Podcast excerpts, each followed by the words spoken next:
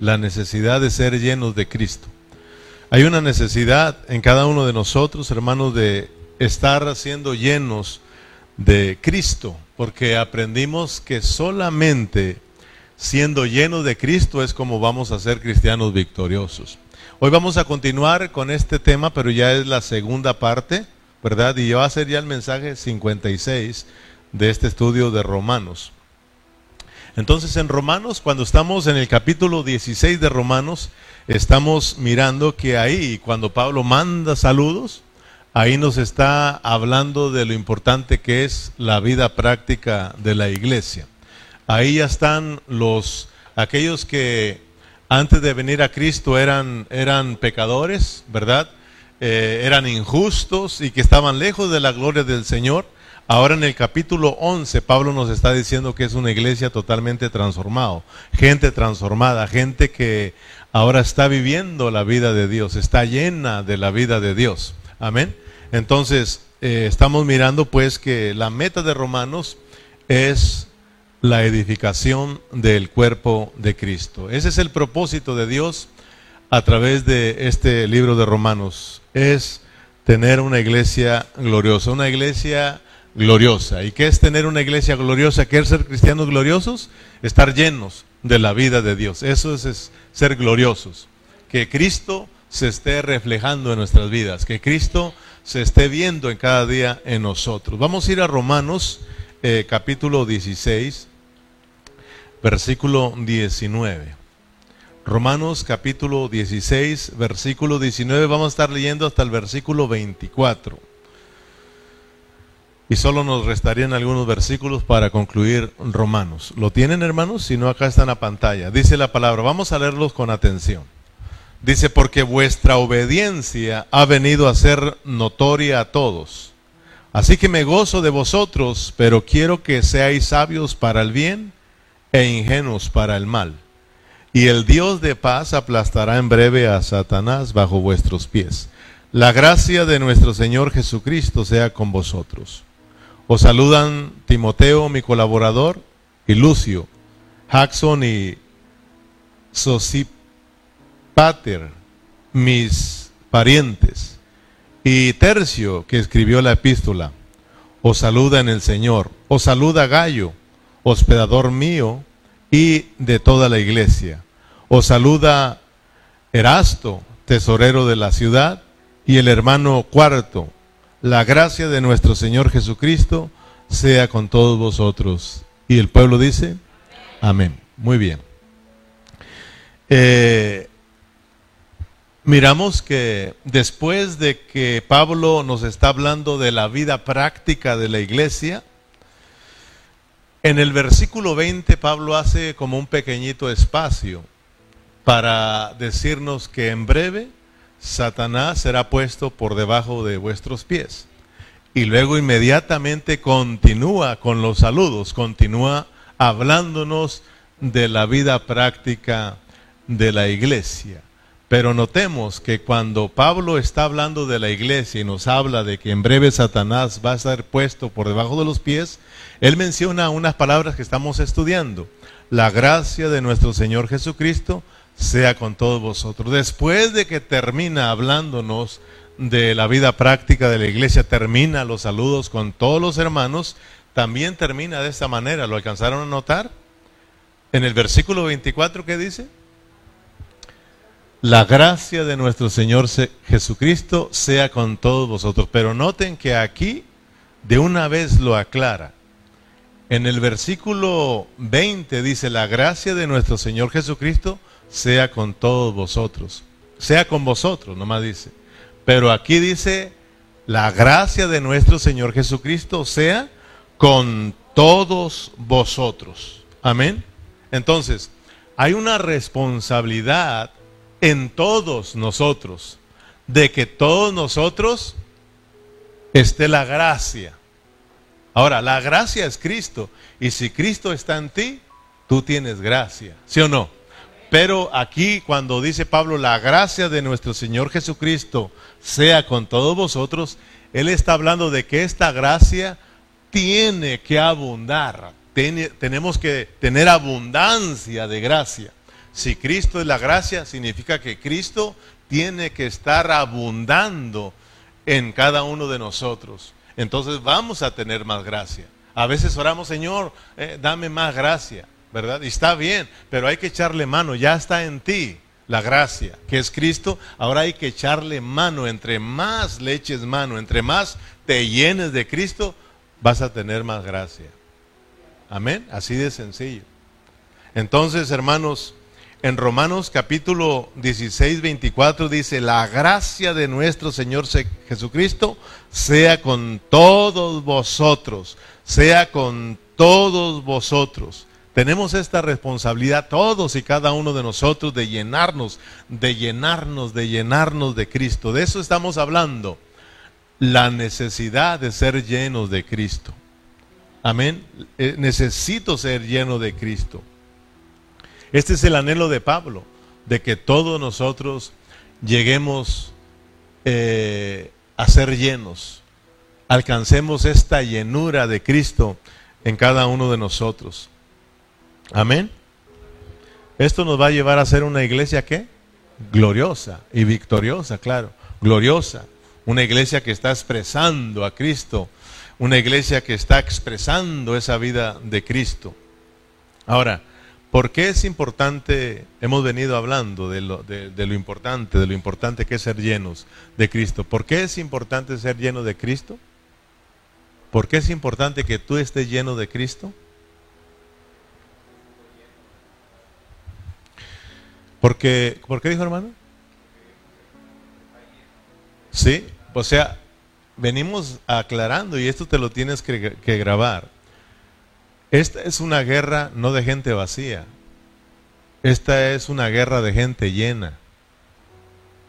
Si tú quieres ser un cristiano victorioso, tienes que estar lleno. ¿Sabes? ¿Tú piensas que Satanás, nuestro enemigo, está vacío?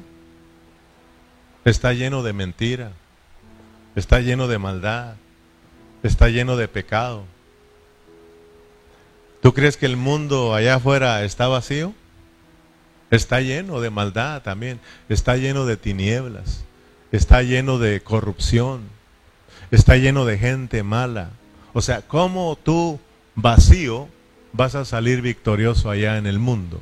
¿Cómo yo vacío voy a ser victorioso contra Satanás, contra el pecado y contra la muerte? ¿Cómo voy a ser victorioso si yo soy vacío? ¿Te das cuenta lo importante que es que seamos llenos de Cristo? Sabes, tú has hablado mucho de la llenura del Espíritu Santo y eso es bíblico, pero no, no tiene nada que ver con estar hablando, hablando, hablando en lenguas. Con hacer tanta grita y tanta bulla, no, hermano. Te vas a dar cuenta que de eso no se trata. Porque a veces creemos que el estar hablando en lenguas es, es que ya eres lleno del Espíritu Santo. Puedes hablar en lenguas y ser un cristiano carnal. Eso es lo que dice Pablo. Puede, ser, puede estar hablando en lengua y ser un niño o ser un niño en Cristo Jesús. Amén. Los, vamos a mirar que los corintios hablaban mucho en lenguas, pero Pablo le dijo, niños en Cristo y carnales. No había amor entre ellos. Cuando lleguemos a Corintios, esto se, va a poner bueno, hermano. Porque está sabroso, Corintios. Entonces, note pues lo importante que es que tú te llenes de Cristo. ¿Cómo, cómo, cómo vienes a hoy, hermano? ¿Vienes lleno o vienes vacío? ¿Cómo, ¿Cómo estás tú? ¿Cómo está tu vida? ¿Estás lleno o te sientes vacío? Sabes que Pablo miramos que en Romanos nos deja tres enemigos bien marcados. Número uno, Satanás. Número dos, el pecado y número tres, la muerte. Son tres enemigos que Pablo deja bien marcado en Romanos y ya los miramos. ¿Ok? Entonces, para vencer contra esos enemigos, para ser cristianos victoriosos, ser una iglesia victoriosa, cada uno de nosotros tenemos que tomar la responsabilidad de ser llenos de Cristo. Hoy vas a aprender cómo verdaderamente te llenas de Cristo. Amén. para que ya no seas un cristiano que siempre anda vacío y seas un cristiano débil y siempre andes derrotado. Amén. Fíjate, dice Romanos capítulo 5, versículo 17. Ahí Pablo nos dice que es importante que Cristo, como la gracia y como la justicia, tienen que abundar en nosotros porque eso nos va a llevar a reinar en vida. A reinar en vida. Ahora, ahora, ahora, ahora. Amén. Dice, pues si por la transgresión de uno solo reinó la muerte, mucho más reinarán en vida por uno solo, Jesucristo, los que reciben qué? La abundancia de la gracia y el don de la justicia. La abundancia de la gracia y el don de la justicia. ¿Quién es la gracia? ¿Y quién es el don? El de la justicia. ¿Quién es la gracia y quién es la justicia? Cristo. Él es la gracia y Él es la justicia. Amén.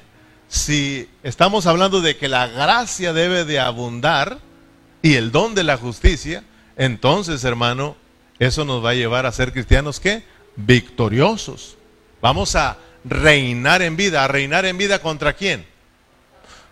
Contra Satanás, contra el pecado y contra la muerte. Y contra un mundo, hermano, eh, que está en tinieblas. O sea, cuando caminas, cuando estás lleno de Cristo, podemos caminar en este mundo en victoria, en victoria. Entonces, vuelvo a repetirlo, no se les olvide o no se nos olvide que esta es una guerra de llenos. Esta es una guerra de llenos. ¿Quieres ser victorioso? ¿Qué tienes que hacer? Llénate de Cristo. Llénate de Cristo.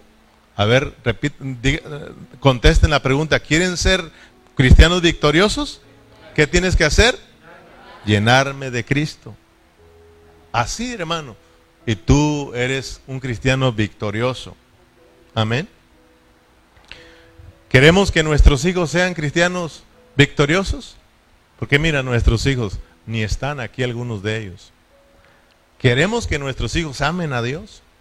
¿Queremos que nuestros hijos sean jóvenes que, eh, que expresen a Dios? ¿Queremos que nuestros hijos salgan victoriosos en este mundo? Entonces tenemos que enseñarles a nuestros hijos que ellos tienen que estar llenos de Cristo. Más que buscar en las iglesias movimientos y entretenimientos, tenemos que enseñarles la realidad. Si no son llenos de Cristo, ellos serán jóvenes fracasados y derrotados. Entonces es muy importante que todos, tanto jóvenes, adolescentes y como todos nosotros ya grandes, tenemos que anhelar siempre estar llenos de Cristo. El miércoles, si tú te acuerdas, eh, terminamos con, unas, con una pregunta o dos preguntas. ¿Por qué hay tantos cristianos débiles? Porque miramos que Pablo dice que tenemos que soportar a los débiles. Porque hay débiles en la iglesia. Porque hay cristianos débiles. Porque hay cristianos que no tienen deseo de servir a Dios. Porque hay cristianos que apenas andan con su vida espiritual. No tienen alientos de nada. No tienen, estoy hablando para las cosas de Dios. Para las cosas de Dios. Porque hay eh, hermanos que no tienen el deseo de, buscar a Dios, de servir a Dios. ¿Por qué, hermano? Ya estás aprendiendo. Porque ellos viven vacíos, están vacíos, están llenos de otras cosas, pero tristemente están vacíos de Cristo. ¿Sabes de que si tú te llenas de otras cosas y menos de Cristo, todas esas cosas vas a anhelar y vas a estar activo en todas esas cosas?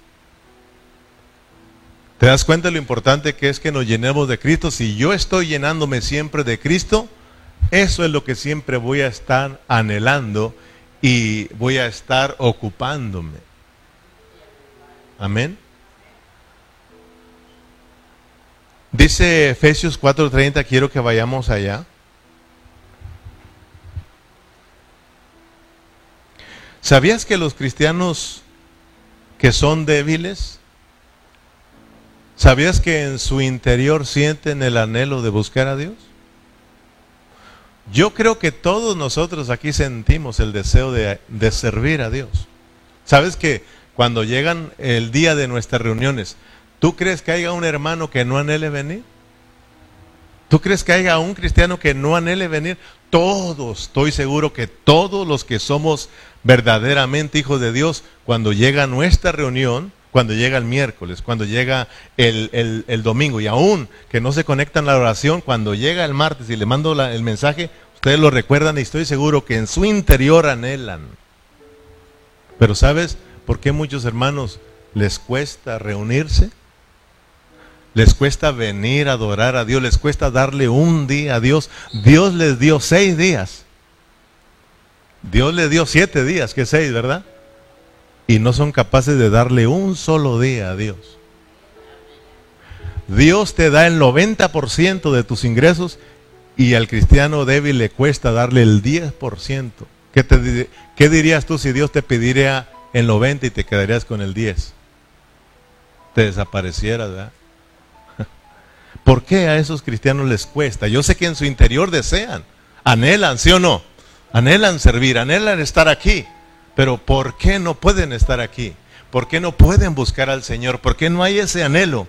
Porque están vacíos en su interior. Por eso están débiles y resultan al final del día fracasar en su vida espiritual. ¿Sabes? Cuando hablo de fracasar, hablo de que en el día nosotros no vivamos para el propósito de Dios. Porque nosotros fuimos creados para un propósito. Hay un propósito por la cual Dios nos salvó, por la cual estamos aquí en este mundo, ¿verdad? Pero si en ese día no tocamos ese propósito, fracasamos ese día. No importa que hayas hecho cosas preciosas y importantes. Si no nos ocupamos en el propósito de Dios, nos ocupamos en otros asuntos y ese es un fracaso. ¿Te acuerdas lo que hablamos en el campamento? Si no vivimos para el propósito de Dios, habremos fracasado en este mundo, porque Dios nos hizo con un propósito. Amén.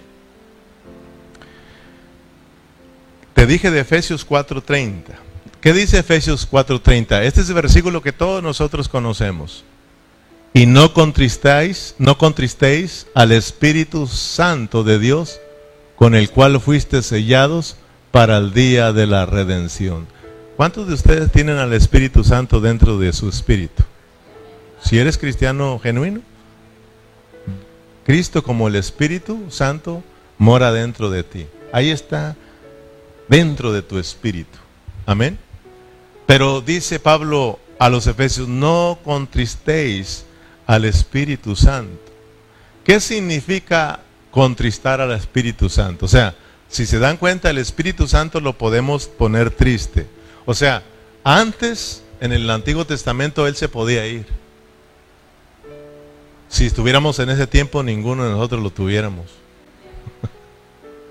Gracias a Dios que en este tiempo, en el tiempo de la gracia, Él prometió que Él estaría con nosotros todos los días. No se puede, se hizo uno con nosotros. Esa es la regeneración. Amén se hizo uno con nosotros y nosotros nos hicimos uno con Él. Él está dentro de nosotros, hermano, y gracias a Dios que ahí va a estar siempre. Amén, hermanos. Ahora, no se puede ir, pero sí lo podemos.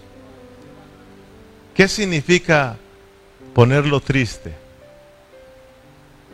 ¿Cómo podemos poner triste al Espíritu Santo? ¿Cómo lo puedes poner triste tú? Porque Pablo no lo dejó así nada más, él lo explica. Amén. Isaí, ¿qué significa que pongas triste a Dios, el que está dentro de ti?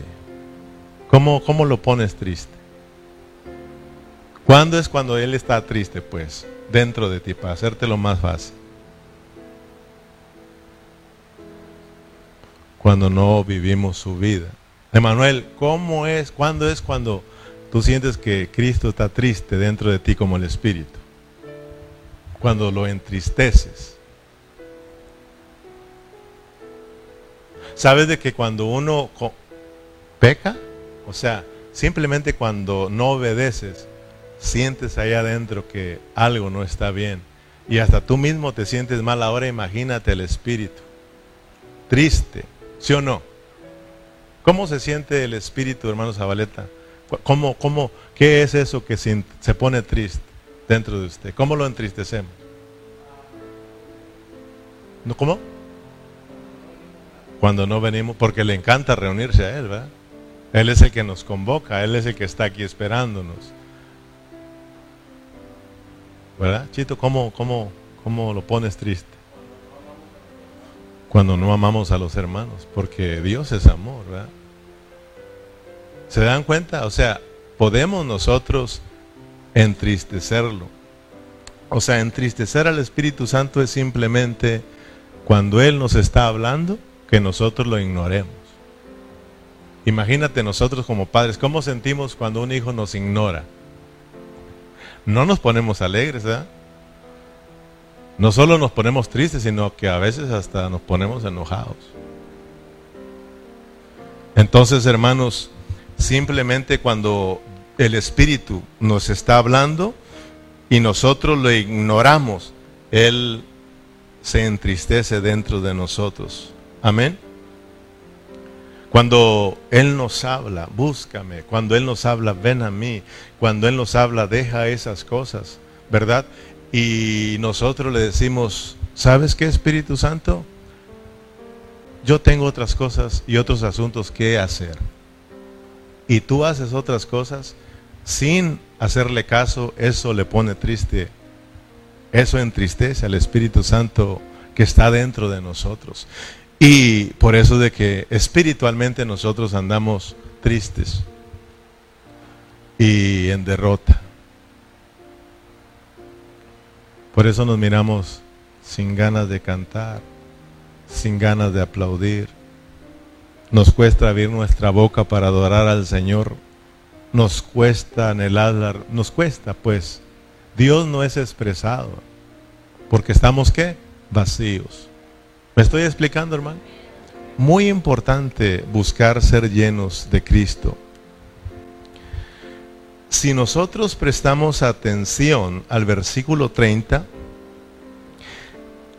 usted va a mirar que Pablo pone el contristar del Espíritu Santo en medio de cosas negativas porque Él nos quiere enseñar algo importante. Mire, si, vamos a leerlo y note que no contristéis al Espíritu Santo está en medio de cosas que son negativas. ¿Ok? Para que vea que esas cosas negativas, si las, si, si las atendemos, en vez de al Espíritu Santo, eso le pone triste. Porque Dios sabe que vas a estar lleno de todas esas cosas y entonces vas a estar vacío en tu espíritu. Amén. ¿Y qué va a venir enseguida? Un fracaso espiritual, derrota espiritual. Fíjate, lee desde el versículo 22. Vamos a leer del versículo 32 hasta el 22, perdón, hasta el versículo 32. Vámonos rápido, porque el tiempo se nos, se nos va. Dice, en cuanto a la pasada manera de vivir, despojaos del viejo hombre que está viciado conforme a los deseos engañosos. Y renovaos en el espíritu de vuestra mente. Y vestido del nuevo hombre creado según Dios en la justicia y santidad de la verdad. Por la cual desechando la mentira, hablar verdad cada uno con su prójimo, porque somos miembros los unos de los otros airaos, pero no pequéis, no se ponga el sol sobre vuestro enojo. Y aquí está un enemigo, ¿eh? Y no deis lugar al diablo. El que hurtaba, no hurte más, sino trabaje haciendo con sus manos lo que es bueno para que tenga que compartir con el que padece necesidad. Ninguna palabra corrompida salga de vuestra boca, sino la que sea buena para la necesaria edificación, a fin de dar, ¿qué hermano? Fíjate lo importante que es hablar la palabra el uno con el otro. Lo importante que es que estemos llenos, decíamos, como decía Berna, llenos de la palabra de Cristo, porque eso nos va a salvar a nosotros y va a salvar a los demás, porque les vamos a impartir qué? Gracia porque se van a llenar, se van a llenar. Si yo estoy lleno de Cristo y te comparto a Cristo, te ministro a Cristo en tu espíritu, te vas a llenar de Cristo, te vas a llenar de gracia. Amén, hermanos. Voy a impartir gracia a Cristo, a Cristo. Y tú vas a salir siendo victorioso, hermano. Amén. Para que, para la necesaria edificación, para dar gracia a los oyentes. Y luego dice versículo 30, y no contristéis al Espíritu Santo de Dios con el cual fuiste sellados para el día de la redención. Quítese de vosotros toda amargura, enojo, ira, gritería y maledicencia y toda malicia. Antes sed benignos unos con otros, misericordiosos, perdonándoos unos a otros, como Dios también nos perdonó a vosotros en Cristo. ¿Te das cuenta? Si nosotros estamos llenos de todas esas cosas negativas, pecaminosas, ¿Cómo va a estar el espíritu? Oh, pues triste. Lo ignoramos. ¿Y cómo vamos a estar espiritualmente llenos o vacíos? Vacíos porque estamos llenos de todas esas cosas. ¿Te das cuenta que salimos siendo eh, salimos siendo derrotados por el diablo? Pero ¿qué tal y si ignoramos todas esas cosas negativas y escuchamos la voz de Dios, la voz del Espíritu Santo, lo atendemos y nos llenamos de Él? Eh, ¿Te das cuenta que esas cosas negativas automáticamente empiezan a salir de nosotros porque estamos llenándonos ahora de Cristo. Por lo tanto, empezamos a dejar todo eso viejo y pecaminoso y empezamos a vivir la nueva vida en Cristo Jesús y eso nos hace cristianos victoriosos. ¿Te das cuenta, hermano? O sea que a veces, Señor, quítame lo gritón, quítame lo corajudo. Simplemente come a Cristo, come a Cristo, come a Cristo. Y vas a ver que se te quita lo corajudo, lo peleonero y gritón y todo lo que quieras. Señor, ¿por qué me cuesta someterme a mi marido? Simplemente come, llénate de Cristo. ¿Por qué crees que mi esposa cuando estoy estudiando no me interrumpe, me dice, sigue comiendo, sigue comiendo? Porque sabe que no vamos a pelear, pero una vez que no busco a Dios y no estoy llenándome, empieza la bronca con cualquier cosita. Lava los trastes, no, yo plancho, yo lavo la ropa. ¿ah? Pero si nos llenamos ambos, ¿verdad que amor, felicidad y paz? Entonces, mis hermanos, sencillamente, ¿quieres tú dejar de enojarte? ¿Quieres tú dejar de pelear? ¿Quieres tú dejar de robar? ¿Quieres dejar de mentir? ¿Quieres dejar de hablar malas palabras? ¿Quieres dejar de, de, de, pecar, de hacer lo que a Dios no le agrada? Simplemente come y llénate de Cristo. Llénate de Cristo, hermano. Amén. Y vas a vivir siempre en victoria. Porque eso te va a dar la victoria. El llenar de Cristo. El llenar de Cristo, hermano, nos va a hacer cristianos victoriosos. O sea, eso negativo se va a ir. ¿Estamos entendiendo, hermano? Porque a veces no hallamos ni cómo dejar este mal carácter que tenemos. Simplemente come de Cristo y Cristo te va a forjar su carácter en él. Y entonces ya tu carácter viejo se va a acabar. Ahora va a haber un carácter que nuevo, el carácter de Cristo. ¿Te das cuenta? ¿Te ofenden? ¿Y qué hace Cristo? Ama, perdona. Pero nomás estemos vacíos de Cristo y llenos de otras cosas, ¿te ofenden?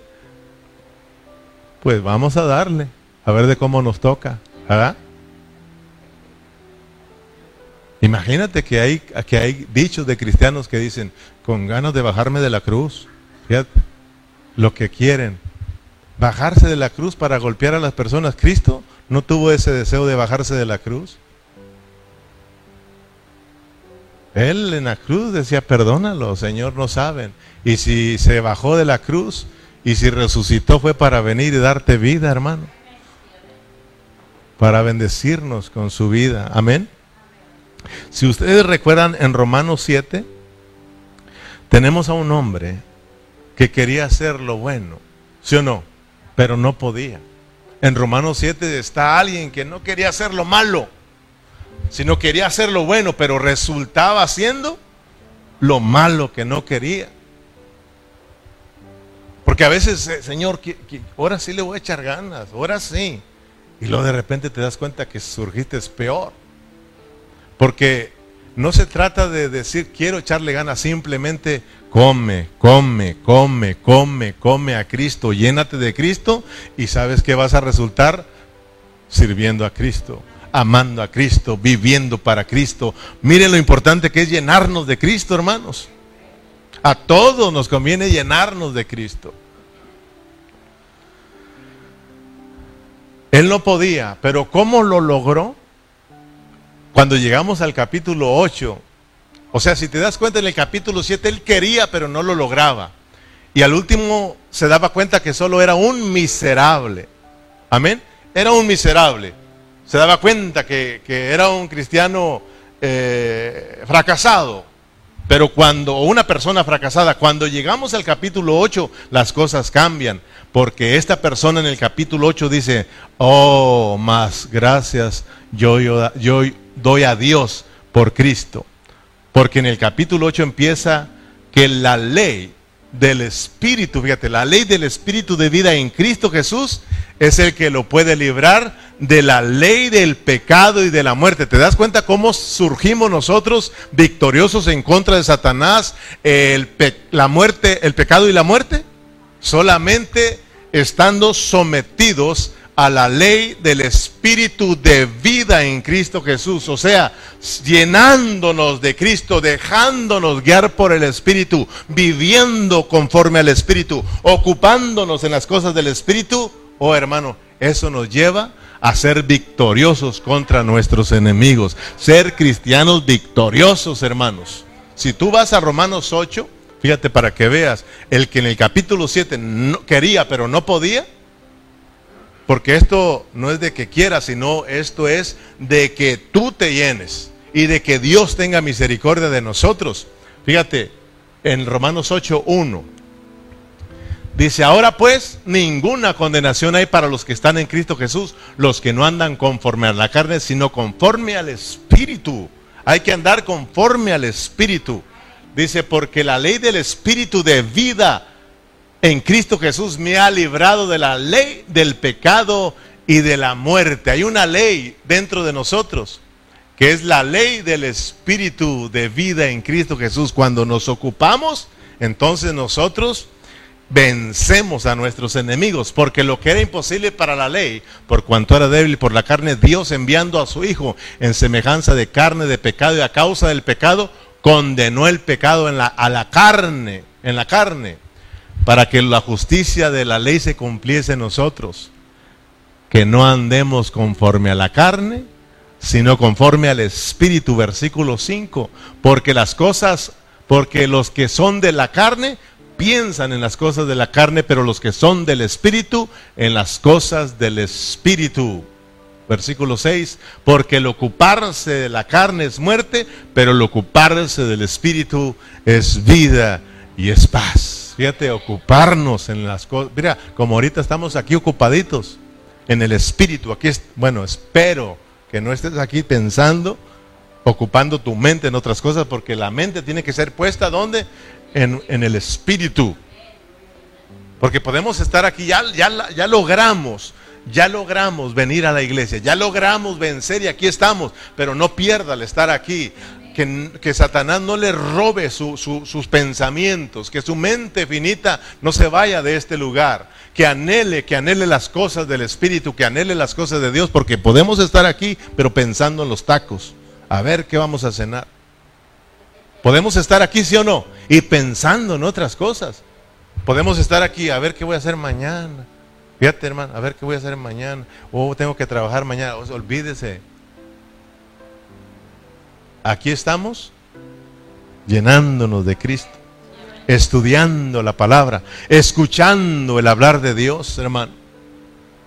Entonces, si nosotros estamos eh, poniendo nuestra mente, ocupando nuestra mente en el Espíritu, ocupados en esta ley de vida, hermano, entonces nosotros estamos siendo llenos y eso nos va a llevar a ser cristianos victoriosos. Ahora bien, ¿Cómo podemos ser llenos de Cristo? Ya, ya, ya, nos, ya, ya entendimos lo importante que es ser llenos. Amén. Ya estamos viendo que hay que ocuparnos, pero realmente tú has captado cómo es que yo puedo llenarme. ¿Cómo es que podemos ser llenos de Cristo? ¿Cómo tú puedes llenarte de unos ricos tamales? Comiéndolos. Porque a veces es que hermano abren lenguas, tiene que, hermano, simplemente quieres llenarte de Cristo, quieres ser lleno del Espíritu Santo, ¿qué tienes que hacer? Come, come, come a Cristo y bebe a Cristo, porque Cristo, dice Juan 6, que Él es el pan de vida y Él es el agua de vida. Si nosotros le comemos y le bebemos, oh hermano, vamos a estar llenos de Cristo. ¿Cuántos comieron en la mañana de Cristo? No, no, no, no unos tacos, no un pan con cabeza. Espiritualmente, ¿cuántos comieron a Cristo? Si no has comido, gracias a Dios que viniste y hoy puedes estar comiendo. ¿Sabes que aquí estás comiendo a Cristo? Mientras que yo te predico la palabra dice que las palabras que Él nos habla son espíritu y son vida. Son vida para nosotros. Nos llenamos de la vida de Cristo. Amén. Entonces, ¿cómo podemos llenarnos de Cristo? Sencillamente comiendo y bebiendo a Cristo. Pero realmente en sí, ¿cómo podemos comer a Cristo? ¿Cómo podemos beberlo? Porque comiendo y bebiendo, pero Usted cuando hablamos de comernos unos tacos, se los sirven en la, mesa, ¿verdad? Y usted los parte y se los avienta. Perdón que le saque hambre. Pero ahorita ya vamos a acabar para que se vaya a cenar. Pero fíjese, usted se los come y los saborea y se llena. Ahora, ¿cómo nosotros podemos comer a Cristo y beber a Cristo? Fíjate, ya lo hemos estudiado, por eso vamos a irnos rápidamente, ¿así? Así de que cuatro puntos importantes para que tú aprendas a comer a Cristo, llenarte de Cristo y andes en victoria. Amén. Entonces, si de aquí en adelante te miro sin ganas y todo, te voy a decir, hermano, no ha comido, ¿ah? Si usted, hermano, hermano, le, eh, su esposo le grita, su esposa le grita, dígale, mija, no has comido, ¿ah? Y dígale usted, ve a comer, ándele, vaya a comer. Y ábrele la Biblia, ponte a leer un salmo, algo ahí. No se oye, padre. Bueno, yo sé que, porque aquí nadie se enoja. Cuatro pasos o cuatro puntos importantes para llenarnos de Cristo y con eso vamos a terminar. Número uno, ¿cómo puedo llenarme de Cristo? Número uno, no endurezcas tu corazón.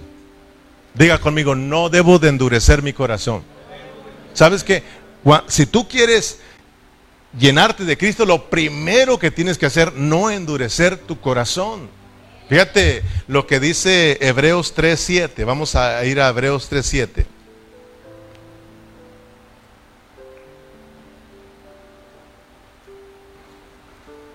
Hebreos 3:7. Por lo cual, como dice quién, hermanos? Como dice quién? Si oyeres hoy su voz. Versículo 8. No endurezcáis vuestros corazones. O sea, porque como que si Dios sabe que cuando Él habla, como que si nosotros no queremos escuchar. O sea, de que como que si nosotros somos tardos para oír. ¿Verdad? O sea, Dios dice cuando, como dice el Espíritu Santo, fíjate, no es el pastor. Como dice el Espíritu Santo, si oyeres hoy su voz, no endurezcan vuestros corazones. Como en la provocación en el día de la tentación en el desierto donde me tentaron vuestros padres, me probaron y vieron mis obras 40 años. A causa de, lo cual me disgusté contra esa generación y dije, siempre andan vagando en su corazón y no han conocido mis caminos. ¿Te das cuenta lo importante que es estar ocupados en el Espíritu, hermano? Te das cuenta que cuando estamos aquí estudiando y tú estás con tu mente, yo estoy hable y hable y hable, y tú pensando en los tacos que te vas a comer, te das cuenta que Dios le pone a le molesta esto. Estás, está hablando Dios y nosotros. Está hablando Dios y nosotros pensando en cómo le voy a hacer mañana para solucionar el problema que tengo. O sea, estamos ignorando el hablar de Dios, ¿sí o no, hermano? Estamos ignorando a Dios. Y, Dios no solamente se pone triste, ¿qué dice ahí? Lo provocamos a que se enoje, hermano. Y tú no quieres a un Dios enojado. ¿Sí o no? Yo no quiero que Dios esté enojado conmigo, hermano. Imagínate un Dios enojado. ¿Qué pasó con el pueblo de Israel en el desierto? Dios les hablaba y ellos miraron las maravillas de Dios. Ellos vieron cómo el maná cayó del cielo. Ellos vieron cómo sus, zapatos no se le envejecían, su ropa. Ellos, ellos miraban la mano de Dios. Sin embargo, de repente no creían en Él, De repente ignoraban el hablar de Dios. Y Dios nos dice a nosotros, si oyen hoy su voz, no endurezcan sus corazones. O sea, lo primero que yo tengo que hacer para empezar a llenarme de Cristo, número uno, no endurecer mi corazón. Yo te he enseñado a ti cómo es cuando, cómo, cómo conocer si tu corazón está duro. ¿Sabes tú? ¿Te lo recuerdo otra vez? ¿O ya te acuerdas? Tienes que saber tú si tu corazón está duro para Dios. Fíjate. Esto es un proceso, no vayas a creer que nomás hay, me endurezco, no, este es un proceso que cuando menos acuerdas, tu corazón ya está duro para con el Señor. Y no hay nada cosa más triste en la Biblia que Dios ya no nos hable. Eso es lo más triste. Que Dios ya no nos hable. O sea, que yo esté aquí, hable y hable, hable y hable, y tú no entiendas nada. Te vayas a tu casa, vengas otro día y te diga, hermano, ¿cuál fue el tema? Ah, no. ¿De qué hablamos? No. ¿Sabes? Tu corazón, tienes que prestar atención porque tu corazón se está endureciendo. O sea, Dios te habla, Dios me habla y yo no hago nada. No hago caso con lo que Dios me enseñó. Por ejemplo, Dios nos está hablando hoy que tenemos que estar llenos desde el miércoles.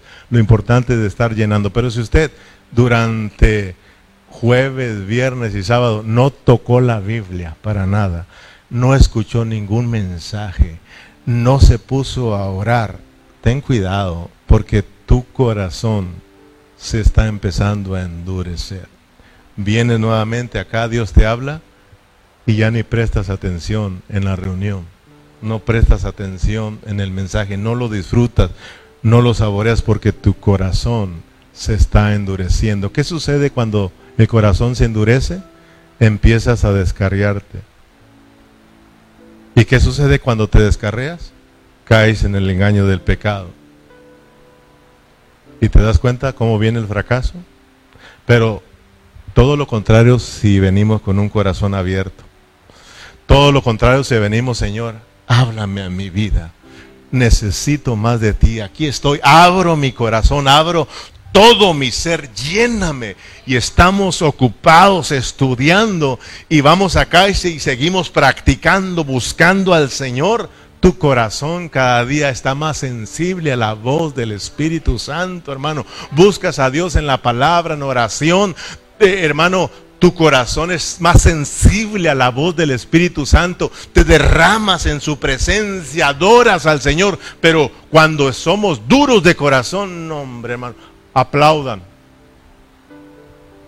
Alaben al Señor. ¿Sí me entiendes? Duros. Y vamos, abrazamos al hermano y hasta nos sentimos uno a otro. Duros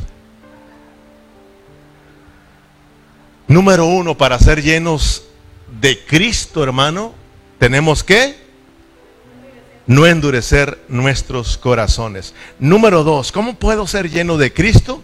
Acercándome cada día a Cristo. Tengo que acercarme. Tengo que acercarme. O sea, cuando te dicen, mi amor, ya está la comida, ¿qué haces tú para llenarte? Pues entonces te acercas donde está la comida. Porque ¿cómo vas a comer lejos de la comida?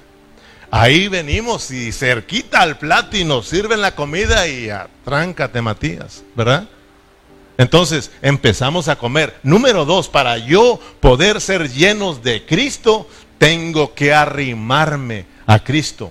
Porque Él es el pan, Él es el agua. Tengo que estar ahí cerquitas, dispuesto a qué? A comerle y a beberle, a ser llenos. Y Él te va a llenar, hermano. ¿Qué no dice Dios? Acercaos a mí, pues, y yo me voy a acercar a vosotros. Quiere decir que si no me acerco a Dios, entonces, pues cómo voy a estar, cómo él va a estar cerca de mí. Dice Dios, si tú te acercas a mí, yo voy a estar cerca ahí.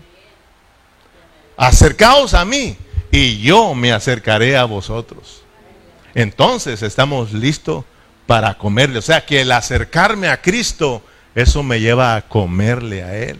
Fíjate, vamos a ir un verso para que veas que esto no son cuentos míos. San Juan, capítulo 35. San Juan capítulo 6, versículo 35.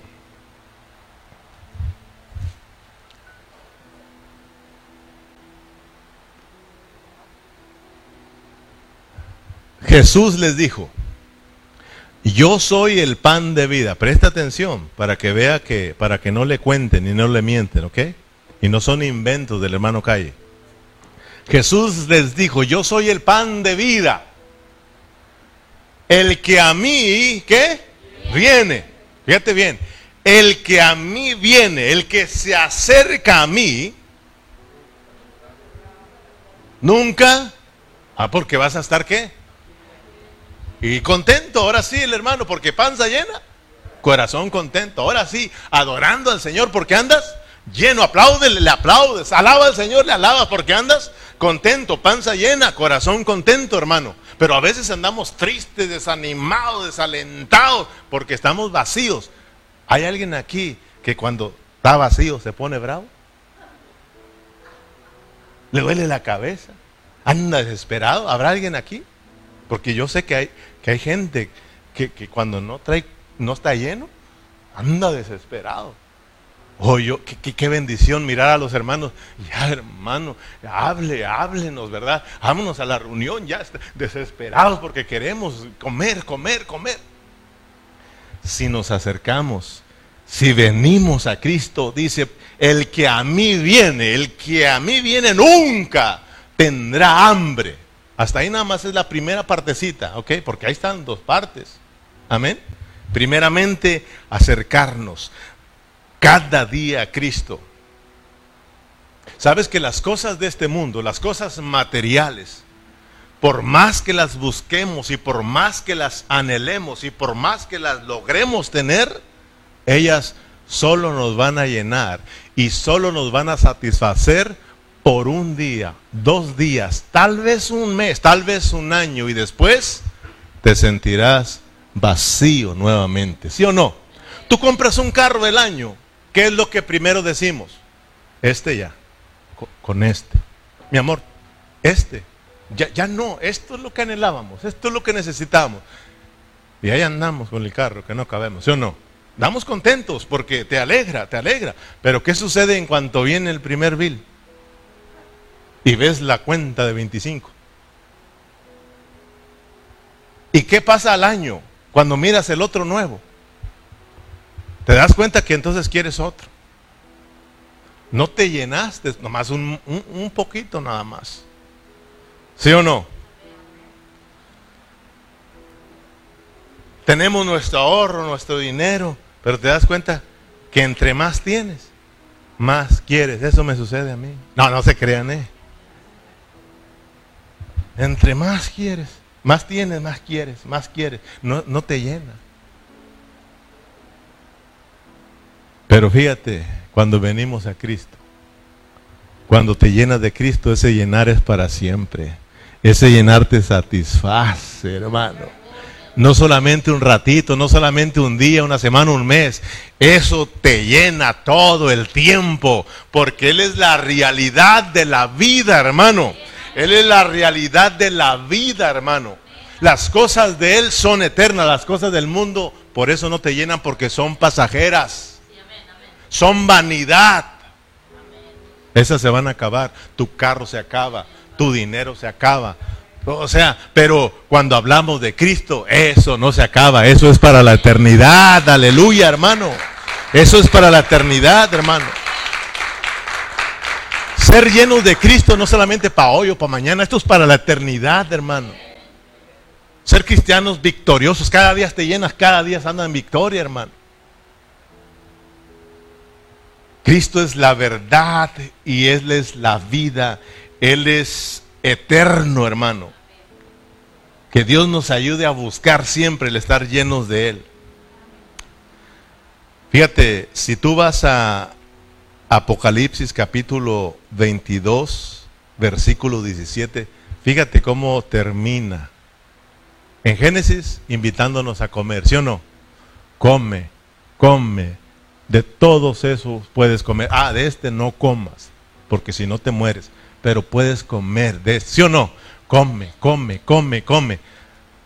El hombre no comió de, de, Dios, del árbol de la vida, y comió, se llenó de qué? Del árbol de la ciencia del bien y del mal. ¿Y qué pasó? Lleno de eso y derrotado. Amén. Pero fíjese cómo termina aquí, hermano. Y el espíritu y la esposa dicen, ah, ¿cómo, ¿cómo nos llenamos de Cristo? Viniendo. Fíjate lo que sigue diciendo, hermano. El espíritu y la esposa dicen, ven, y el que oye diga, a ver, diga con ganas, ahora se, está llenando, hermano. Dice, el espíritu y la esposa dicen, ven, y el que tiene sed, venga, y el que quiera, tome del agua de la vida. Y esto es gratis. Esto es gratis, hermano. Gloria a Dios, porque estamos aquí en esta preciosa tarde, llenándonos de Cristo disfrutando la riqueza de Cristo, disfrutando la palabra de vida. Y nos llenamos, nos vamos felices y contentos. ¿Cómo podemos llenarnos de Cristo número tres? Cuando nos acercamos, pero creyendo, con fe. ¿Te acuerdas que ya lo hemos hablado de esto mucho? Número uno, ¿cómo podemos llenarnos de Cristo? Número uno, no endureciendo nuestros corazones. Número dos, viniendo a Cristo, acercándonos a Cristo. Y número tres, creyendo. O sea, debes de venir con fe. Somos gente de fe y tenemos que venir creyendo que Dios en este lugar nos va a bendecir. Tenemos que venir con fe, acercarnos con fe y Dios te va a llenar. O sea, es importante estar aquí, pero tienes que estar aquí creyendo, esperando tu bendición, esperando tu porción y Dios te va a bendecir. Amén. Número 3, debemos acercarnos con fe. San Juan capítulo 6, versículo 35, regresemos. San Juan 6, 35, tenemos que acercarnos con fe. Dice, ah, ¿estoy bien?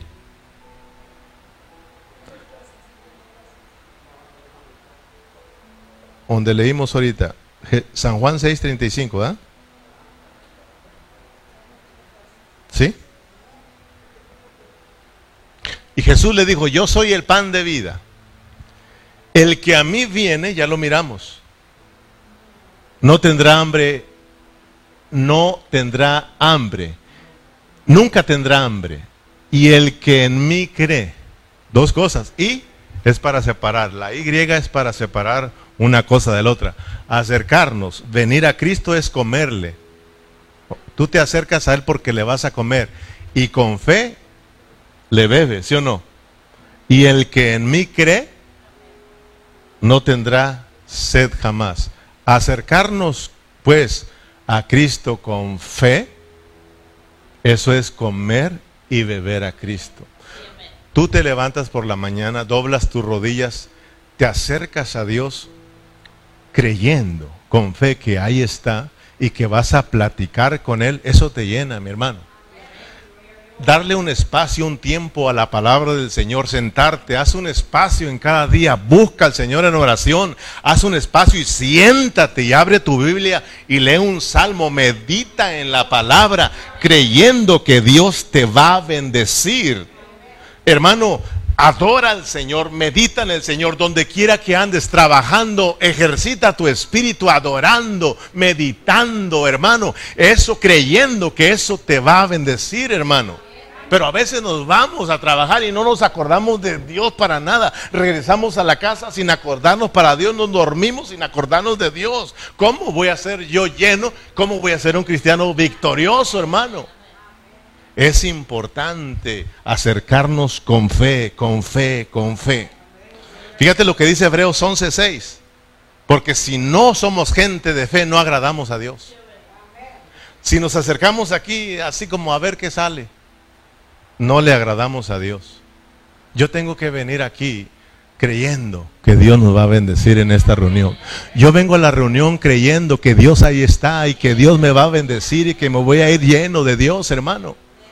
Pero sin fe es imposible agradar a Dios porque es necesario que el que se acerque a Dios crea que le hay y que es galardonador de los que le buscan.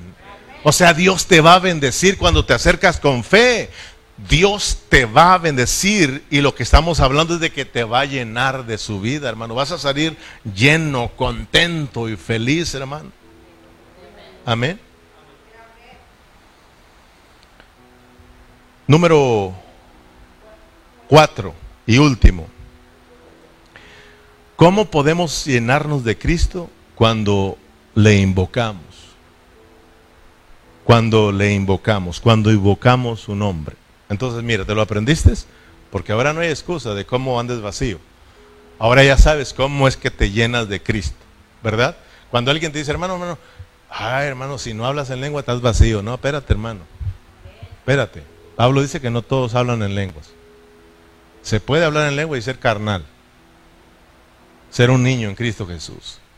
Hermano, la verdad, ser llenos internamente y externamente, estar llenos del Espíritu, estar llenos de Cristo, es porque cuando es porque hemos comido de Cristo y hemos bebido de Cristo, eso nos llena de Cristo, ¿sí o no, hermano? Lo, lo estamos mirando. Entonces, Número uno, hay que, no hay que tener un corazón duro, no hay que endurecer el corazón. Número dos, hay que acercarnos. Número tres, hay que acercarnos con fe. Y número cuatro, hay que invocarle. ¿Qué es invocarle? Señor Jesús. Oh Señor Jesús, aquí estoy.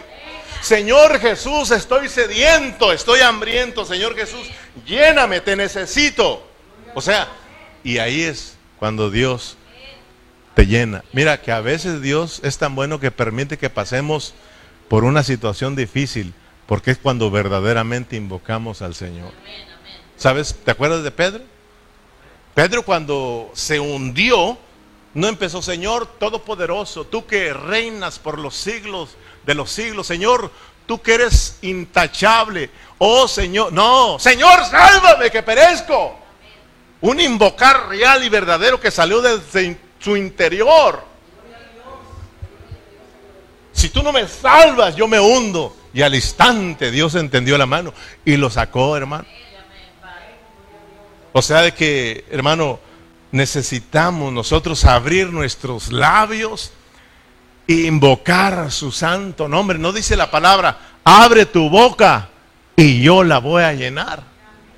Tenemos que abrir la boca, hermano. Tenemos que invocar su nombre. Decirle, aquí estoy. Ah, hermano, mira, yo me acuerdo de estas palabras. Si a nosotros nos quitan las piernas y los brazos y levantamos la cabeza y abrimos la boca, somos unos jarros. Unos cántaros, algunos. ¿Sí o no? Imagínate tú sin manos y sin pies y sentado. Pues claro, ni modo que disparado. ¿eh? vas a quedar sentado y con la boca abierta, eres un jarrito, pues, algunos otros jarrotes, ¿verdad? Porque sabes que Dios nos quiere llenar a nosotros, somos vasos, ¿sí o no? Dice la palabra que somos vasijas, hermano, y Él nos quiere llenar. No solo en nuestro espíritu, sino también en nuestras almas. Tenemos que anhelar que Dios nos llene con su vida, hermano. En Romanos 10, 13, ahí vamos a estar cerrando. Romanos 10, 13. Dice Romanos 10, 13, porque todo, fíjate, todo, ¿eh? Porque todo aquel que invocare el nombre del Señor, ese será salvo.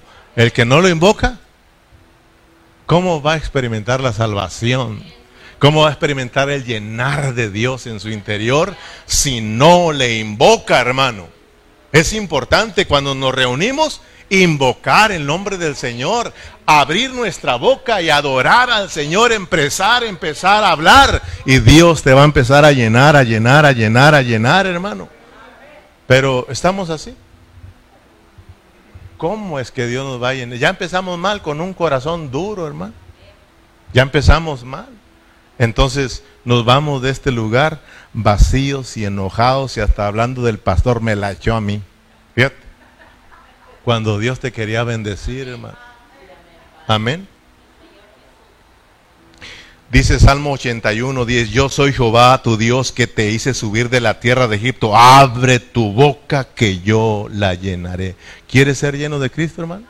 ¿Quieres ser un cristiano lleno de Cristo? ¿Quieres ser un cristiano victorioso que siempre ande fugoso con deseos, hermanos, expresando a Dios, venciendo a los enemigos? Simplemente llénate, llénate, llénate de Cristo.